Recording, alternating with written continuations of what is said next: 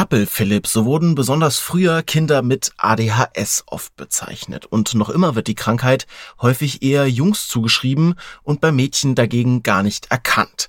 Unser Thema heute im Spektrum Podcast. Spektrum der Wissenschaft, der Podcast von Detektor FM.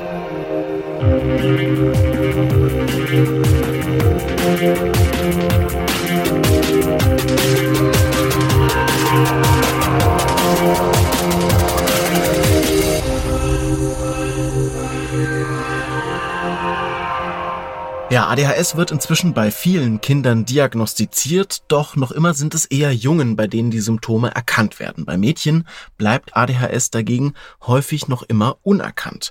Und das ist nicht der einzige Fallstrick bei diesem Thema. Und Gehirn und Geist, das Magazin für Psychologie und Hirnforschung aus dem Verlag von Spektrum der Wissenschaft, hat sich deshalb in einer dreiteiligen Serie verschiedenen Facetten von ADHS gewidmet. Und auch wir wollen das heute tun, und zwar gemeinsam mit Redakteurin Anna Lorenzen. Hallo Hallo Anna. Hallo Marc. Anna, lass uns vielleicht erstmal zu Beginn so ein bisschen allgemein über ADHS sprechen, bevor wir jetzt genau auf die Themen eurer Serie da eingehen.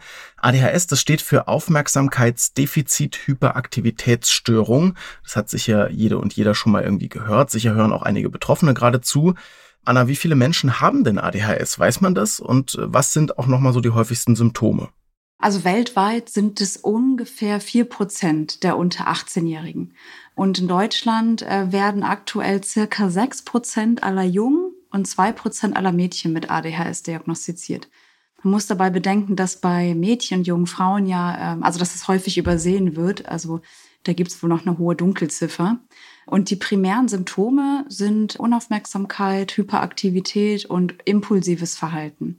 Das heißt, die Kinder oder Jugendlichen sind vergesslich, sind leicht ablenkbar das heißt, sie können unwichtige Reize nicht gut ausblenden. Also das ist eine Art Filterstörung. Das heißt, ihr Gehirn quasi kann die irrelevanten Reize nicht von relevanten trennen. Kinder, die vor allem eine ADHS vom hyperaktiven Typ haben, die sind sehr zappelig, reden ständig dazwischen, sind also impulsiv. Dann gibt es noch den vorwiegend unaufmerksamen Typ. Die sind eher nicht so motorisch hyperaktiv und zappelig, sondern mehr verträumt und langsam, haben langsames Arbeitstempo und sind auch da eher introvertiert. Aber diese Symptome sind halt ähm, von Person zu Person sehr verschieden und die ändern sich auch im Laufe des Lebens. Also es ist halt eher so eine, eine Spektrumsstörung. Zusätzlich, was die Diagnose auch oft erschwert, kommen noch so andere Begleiterkrankungen dazu, wie Depression, Angststörung, oppositionelles Verhalten. Und weiß man denn eigentlich schon was äh, über die Ursachen von ADHS? Also was passiert da eigentlich im Körper und im Gehirn?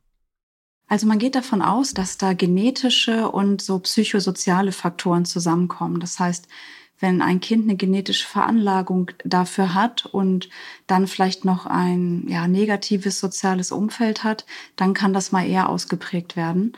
Man findet am deutlichsten genetische Veränderung im Stoffwechselsystem des Hirns und das betrifft vor allem Dopamin und Noradrenalin. Und das heißt, dass diese Botenstoffe oder Neurotransmitter dem Gehirn nicht ausreichend zur Verfügung stehen.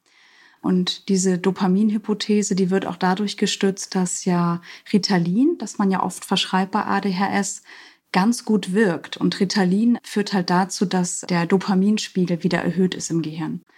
Genau, aber aufgrund dieses Botenstoffdefizits können manche Hirnregionen, die für Konzentration wichtig sind, für die Impulskontrolle, für die Motivation, äh, nicht richtig arbeiten. Und deswegen sind die Betroffenen halt sehr unkonzentriert und können sich auch selbst ganz schlecht regulieren. Jetzt geht's äh, bei euch in Gehirn und Geist speziell einmal um ADHS bei Mädchen. Und wir haben das gerade auch schon so ein bisschen angeschnitten. Da gibt's Defizite bei der Symptomerkennung, sagen wir mal. Und als Beispiel habt ihr da eine Patientin, Mia, den Namen habt ihr natürlich geändert. Die ist 13 Jahre alt und an Mia zeigt sich irgendwie beispielhaft stellvertretend vieles ganz gut, was beim Thema ADHS und Mädchen schiefläuft. Inwiefern denn? Also bei mir wurde die ADHS auch sehr spät diagnostiziert. Also da war sie halt schon so in der Pubertät. Und das ist auch recht typisch bei Mädchen, denn das wird halt bei ihnen häufig leider lange übersehen dann haben sie meistens schon einen sehr langen Leidensweg hinter sich. Und bei mir war es ja auch so, dass sie eigentlich, also die Diagnostik wurde ja überhaupt erst initiiert, weil sie einen dissoziativen Anfall hatte. Also so eine Art Es sieht aus wie ein epileptischer Anfall, wird aber durch schwere psychische Belastung ausgelöst. Und genau bei mir zeigten sich halt die ADHS-Symptome darin, dass sie in der Schule super unkonzentriert war und auch zu Hause ablenkbar, ähm, dass sie sehr langsam gearbeitet hat, sehr verträumt war. Und das ist halt so ganz typisch bei weiblichem ADHS. Die Mädchen fallen halt nicht so durch Rumzappeln oder durch so renitentes Verhalten auf, wie das oft bei Jungen ist. Also in Anführungszeichen, sie stören ihr Umfeld nicht so sehr. Ja, und deswegen leiden sie halt oft im Stillen und werden übersehen ja, bei Mia kam halt auch noch eine Essstörung dazu. Das heißt, sie konnte ihr Essverhalten nicht gut kontrollieren, hatte Übergewicht. Und das findet man auch tendenziell eher bei Mädchen. Zusätzlich sind auch Begleiterkrankungen bei Mädchen typisch wie Depression und Ängste. Und liegt es dann auch daran, dass die Symptome so ein bisschen anders sind bei Mädchen, dass das auch bei denen seltener diagnostiziert wird? Oder was sind da die Gründe? Genau, es hat mehrere Gründe. Also ein Grund ist halt, dass die Symptome sich so unterscheiden.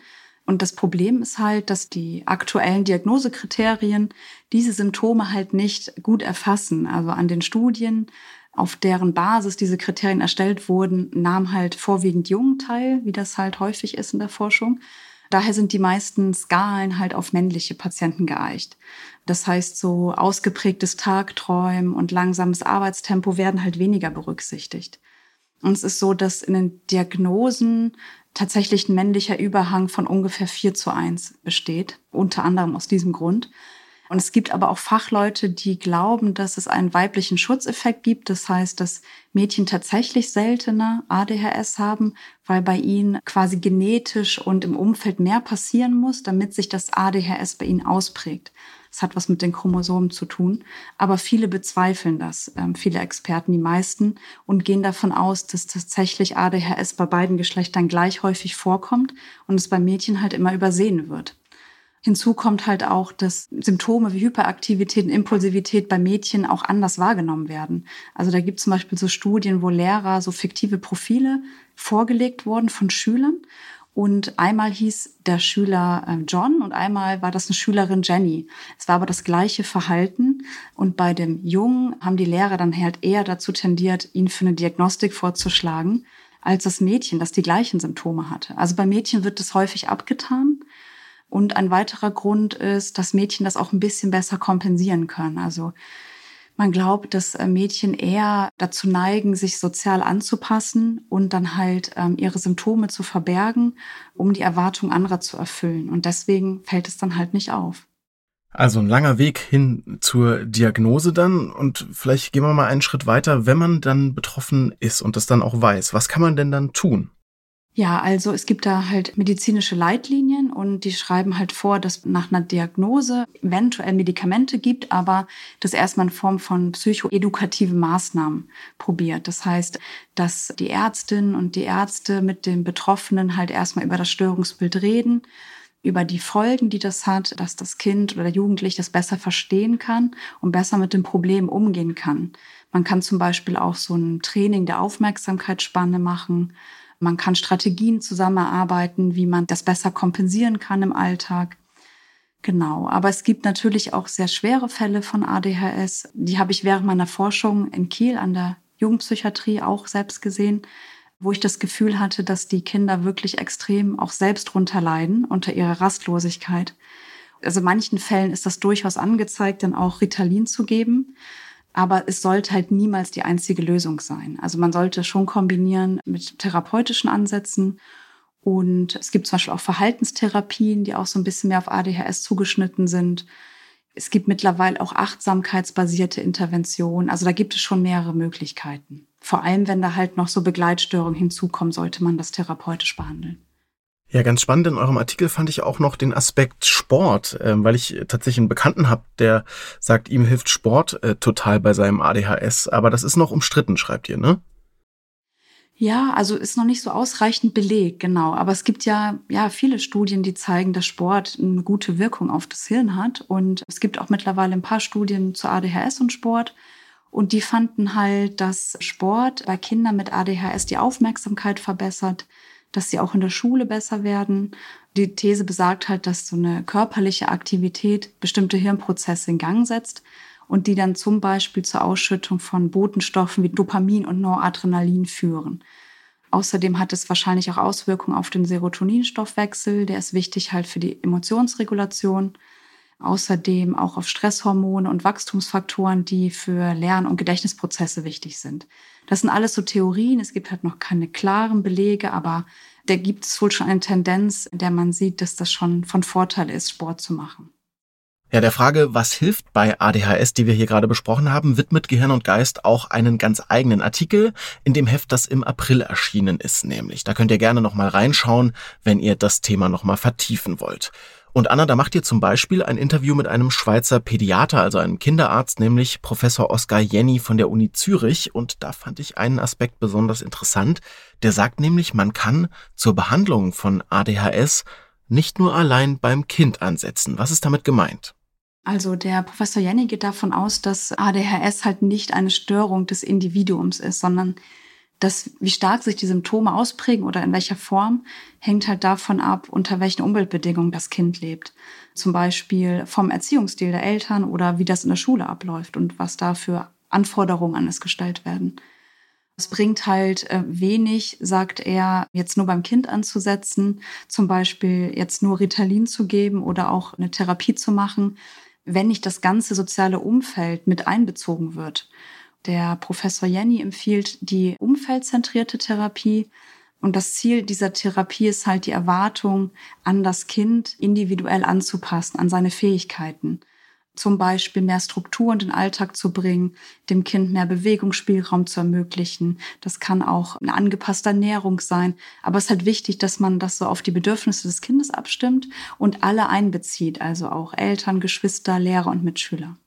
Ja, kommen wir vielleicht nochmal kurz zurück zu Mia, über die wir vorhin schon kurz gesprochen haben. Wir haben es erwähnt, späte Diagnose schon im Pubertäts- und Teenageralter.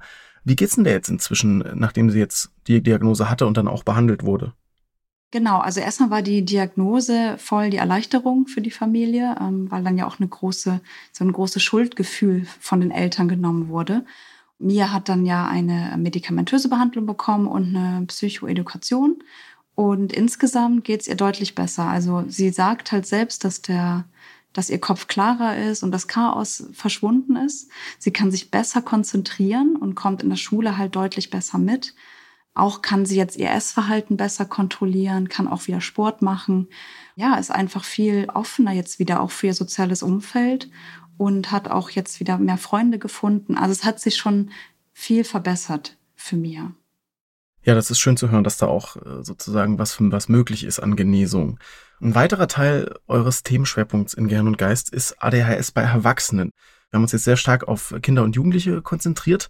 Und es gilt ja auch irgendwie noch immer so ein bisschen als, ich sag mal, Kinderkrankheit in Anführungszeichen. Das kenne ich auch an vielen Beispielen aus meinem Bekanntenkreis. Das wird bei Erwachsenen dann eigentlich häufig nur noch mit großen Mühen diagnostiziert, weil man irgendwie nicht mehr so dran denkt, da könnte jetzt ein, keine Ahnung, jemand um die 30 oder so dann noch ADHS haben oder bekommen haben.